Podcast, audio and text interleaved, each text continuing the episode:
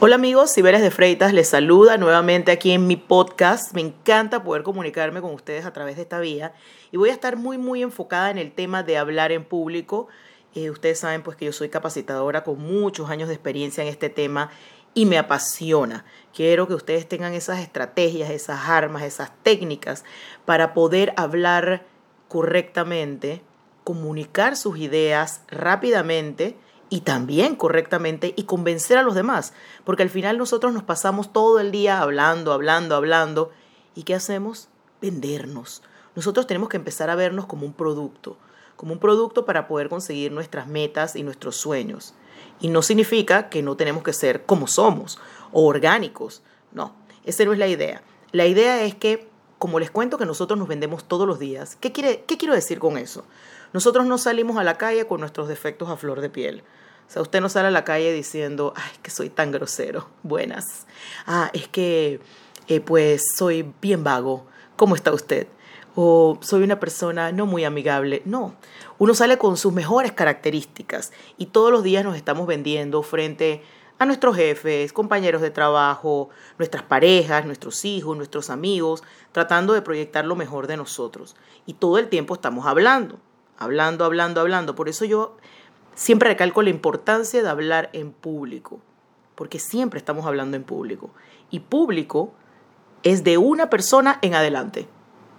Por eso a veces hay personas que me dicen, ah, pero quizás yo no, no voy a estar frente a un gran auditorio, pero su auditorio quizás es esa persona del banco a la que usted está tratando de convencer para un préstamo, o es su jefe al que usted le está pidiendo un aumento, o son unos socios a los que les está tratando de pedir una cantidad de dinero para algún proyecto o emprendimiento que usted tenga. O simplemente son sus hijos a los que hay que convencer de que hagan su cama y recojan sus juguetes.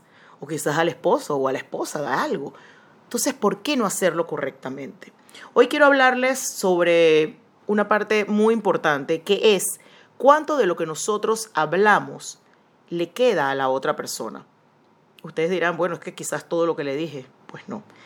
Quiero que tengan esta cifra en mente que es sumamente importante. El 75% de lo que nosotros le dijimos a la otra o a las otras personas se les olvidó.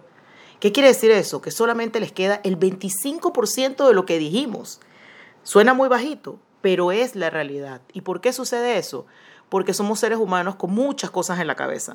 En el momento que alguien le está hablando a usted, usted puede estar poniendo atención, pero quizás a la vez está pensando que tiene que pagar una cuenta, que tiene que llegar a tal lugar eh, rápidamente luego de que salga de esa reunión. Uno está pensando varias cosas a la vez y ne digamos que paralelamente estamos viendo de reojo el celular para ver quién nos está llamando o quién nos está chateando. Em, también tenemos nuestros propios problemas, o sea que todo lo que nosotros le estamos diciendo a la otra persona solamente le va a quedar el 25% es muy poco.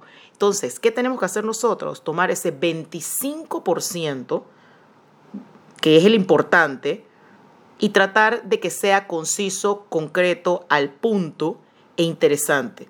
¿No les ha pasado que ustedes le están hablando a otros, a otros o a otra persona y comienza la otra persona a rascarse o a mirar para otro lado, a mirar el reloj? Estamos perdiendo su atención.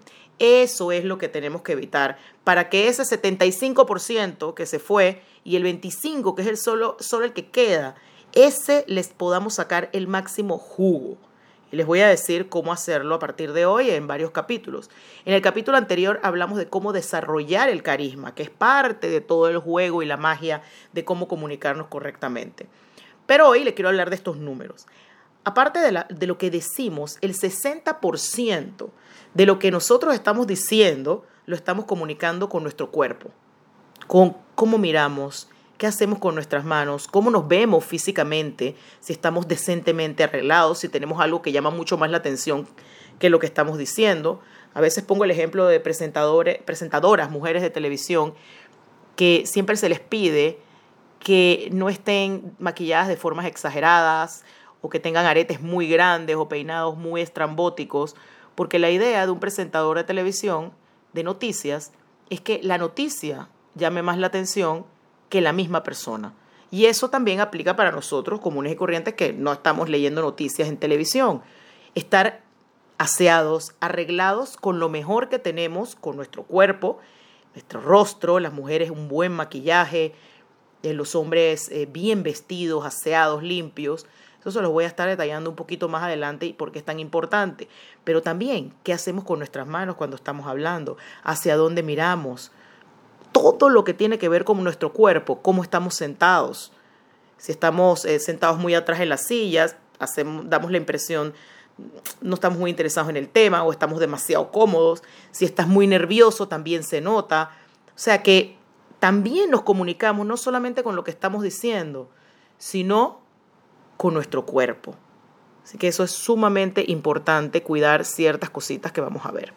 Entonces, ¿sabían que a la hora de hablar y convencer en este mundo de, de las técnicas de lograr convencer a los demás de lo que nosotros queremos lograr, tenemos que lograr que los dos lados del cerebro de la otra persona que nos está escuchando se conecten. Que el lado emocional y el racional se involucren. ¿Qué significa esto? Cuando yo estoy hablándole a otra persona, al final somos seres humanos. Yo le puedo estar tratando de vender un carro a la otra persona.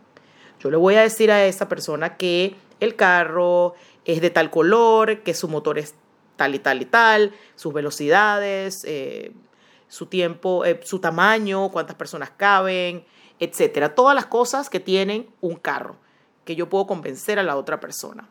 Pero a la vez, si nosotros logramos involucrar la parte emocional de esa persona con el carro, vamos a lograr una venta mucho más rápida. Si le agregamos, usted se imagina con este carro, usted los fines de semana, con los dos niños que ya me dijo que tenía, pueden ir a la playa, pueden tener las tablas de surf en la parte de arriba, atrás caben las maletas, más dos bicicletas. También tiene doble tracción, usted podrá subir en la parte de las montañas de, de Panamá, puede ir hasta el interior de la República sin ningún problema, la seguridad. Uno va pintándole un poco a la otra persona, no solamente la parte racional, cuesta tanto el carro, tiene esto y esto, sino la parte emocional. Ahí lo vamos mezclando un poquito. Entonces, si yo le digo a usted, por ejemplo, mire, esta carretera, como dicen los gobiernos, esta carretera costó 25 millones de dólares. No sé, quizás a nosotros en nuestra cabeza nos imaginemos un poquito de millones de dólares o quizás el tamaño de la carretera, pero no nos dice mucho. Por eso a mí no me gusta escuchar a los gobiernos hablar de millones de dólares, porque los que lo estamos escuchando realmente nunca vamos a ver un millón de dólares cash, ni nos imaginamos qué significa esa cantidad de millones puestos en una carretera.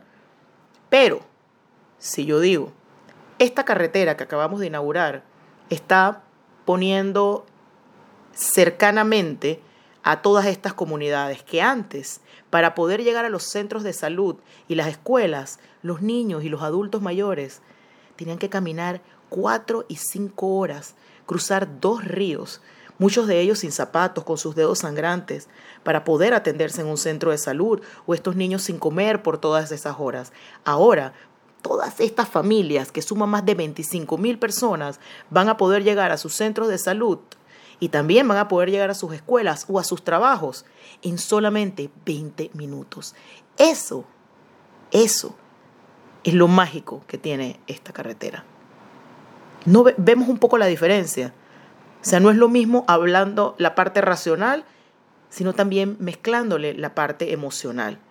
Eso ayuda a que el que no estás escuchando, de todo lo que yo le dije, ese 25% que hablamos al principio, que solo le queda, sienta, oh, esto sí es importante lo que esta persona me está diciendo.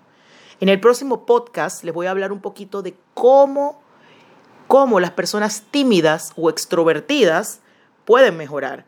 Ustedes me dirán, ah, pero es que las personas tímidas debe ser mucho más difícil. Los extrovertidos ya hablan mucho. Quiero que sepan que no. Las personas tímidas tienen muchas más posibilidades de mejorar más rápido que una persona extrovertida. Eso lo vamos a estar hablando en el próximo podcast por aquí mismo. Así que los espero, les mando un gran abrazo y espero que estén en sintonía conmigo. Vienen muchísimas cosas buenas Estoy lanzando pronto mi libro con este mismo tema, de eso también les voy a estar hablando en los próximos podcasts. Un abrazo muy grande de su amiga Cibeles de Freitas. Los invito a seguirme en todas mis redes sociales. Estoy en YouTube, estoy en Instagram, en Twitter, en Facebook, estoy en Spotify, estoy en MedcomGo, estoy por todos lados. Y principalmente que me vayan a leer también a mi blog, cibelesdefreitas.com. Nos escuchamos muy pronto por aquí mismo.